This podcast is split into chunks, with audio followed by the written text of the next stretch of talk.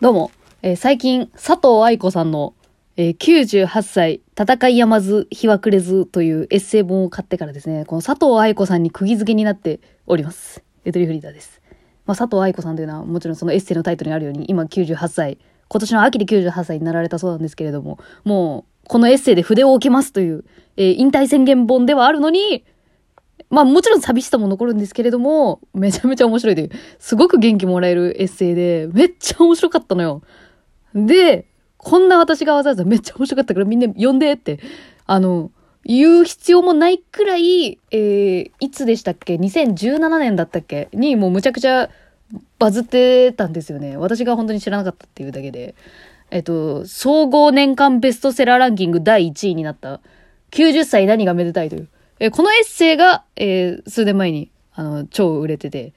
あ、で、まあもちろんその前にも直木賞作家さんであったりとか、もう本当に作家さんなんですけど、佐藤愛子さんは。で、私はちょっとまあその最新刊から佐藤愛子さんを知ってですね、そこからちょっとずつ過去に遡ろうと思い、とりあえず今言った90歳何がめでたいを今読み始めているところなんですけど、え、ここの中のですね、人生相談回答、回答者失格っていう、えーここの内容をつい先ほど読んで、まだ全然最初の方なんだけど、これを読んで、ちょっとぜひともすぐ撮りたいなと、えー思ったので、ちょっとまあ撮っている次第です。90歳何がめでたいのかで気になったところがあって、あのね、えっ、と、こ、この、え、ここの見出しの中では、佐藤愛子さんが、えー産経新聞の人生相談の、あの、欄を読んで、あの、思ったこと。人生相談のだから、あれよ、今で言うヤフー知恵袋に来てるお悩み相談に代わりに答えてみようみたいな、代わりに自分だったらどう答えるかなって考えてみたみたいな。あれの要領ですよね。あれの要領で、なんか、そう、産経新聞の悩みに対して、いや、私だったらこう答えるな、でもこう答えちゃったら結局失格だよな、みたいな。私やっぱ回答者に向いてねえわ、みたいな、そういう話なんですけれども、私も私で、やっぱお便り777通この間行かしてもらいましたけれども、えー、ね、こう曲がりなりにもお便りを結構読ませていただく機会もあるので、この佐藤愛子さんが私だったらこう答えるなっていう文章を読んで、いやいや、私だったらこう答えるなっていうのがまた 私が思ってしまったので、えードマウント取っていきたいなと思います。これは結局ね、一番最後にそれを言った人が一番マウント取ってるというか、一番知見が広い状態で回答できちゃってるからずるいんですけど、ちょっと本当にこれなんかちょっと喋りたいなってなっちゃったんで、え、どんなお悩み回答について話されている回かと言いますと、え、新聞に投稿されている内容ね、ちょっと引用させていただきます。えーとある、えー相談者50代女性の方からのお悩みですね。えかいつまんで言うと、彼女は田舎暮らしで、え近所は高齢者ばかりで無神経に立ち入った質問してくるらしい。え今まで言いたくない時は嘘をついてきたので、嘘つきだと思われているかもしれませんという。えそして本文の方はこちら。え我が家のあ周りでは、女性も元気なうちは働きます。会社では人間関係がうまくいっていなかったのですが、他に働き口もないので、長年家計のために我慢していたのです。嘘の上塗りになるのも嫌ですが、こんなことまで正直に他人に教えなければいけないのでしょうか私は嫌な人間ですか？という。えこういったお悩み相談について、え書かれている新聞を読まれていたんですよね。んで、この新聞の回答者の方は私は全く存じ上げないんですけど、なんか名前は書いてあったな。まあその人はすごく優しい方で、どちらかというとアドバイス的な方向。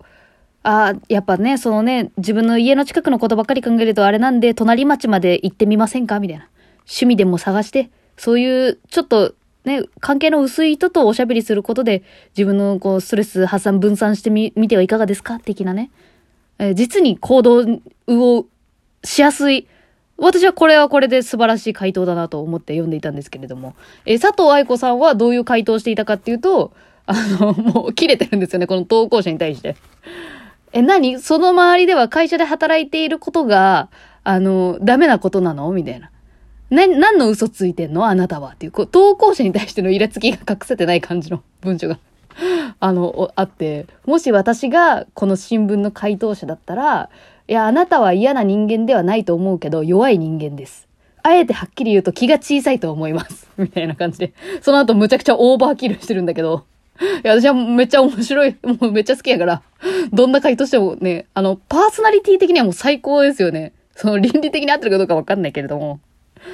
もう最終的にはもう、私に言えることはこれだけだ。あとは勝手にしろ。もう知らん。って書いてあるからね。いや、面白かった。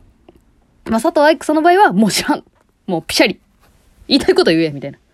嘘つくなみたいなことよね。まあ、簡単に言ってしまうと。もうもっと、あの、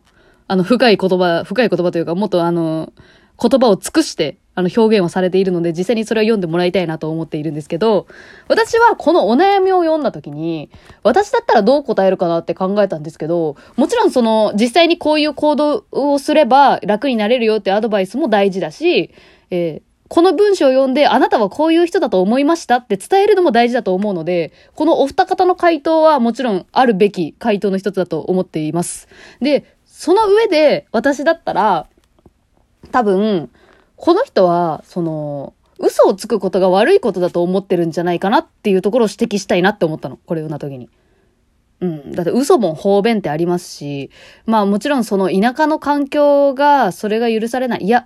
やっぱこの投稿者の方がやっぱその嘘に対するアレルギー反応が結構高いのではっていう。だから昔から嘘イコール悪、正直であれと育てられたのではないかなっていうふうに思うんですよね。だって私だったらもう本当に嘘の塊みたいな現実で生きてるというか、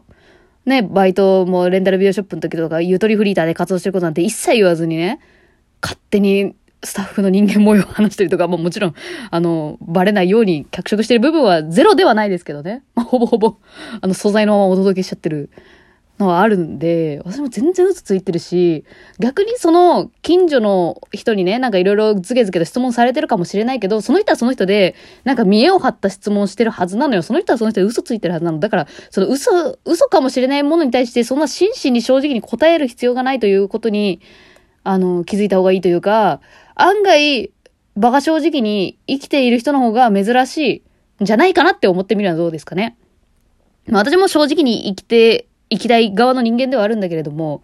まあもう嘘でデタラメでな、なんとか全然生きてる人もいますし、というかもうなんなら人間はやっぱでも嘘をつけるからここまで生存できていたっていう可能性もありますしね。そう。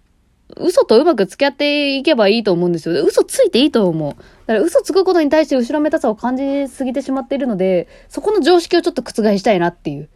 そういう回答を私だったらしたいと。えそんな風に、えー、思いました。これを読んでいた時に。いや、でも面白いですね。この一つのお悩みに対して、その、こ色が分かれるなと思って。でも、どのパターンもあり、ありって思って。い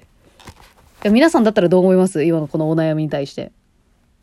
いや、好きですね。佐藤愛子さん結構その、私が最初に読んだ戦い山津日はくれず98歳。えー、そっちの方でも、なんかその、人のお悩み回答の仕方を、を、の新聞とかそういうコラム的なやつを読むのが好きみたいで、私だったらこう答えるっていうのは結構や、やってらっしゃるんですけど、私もそれやるなと思って。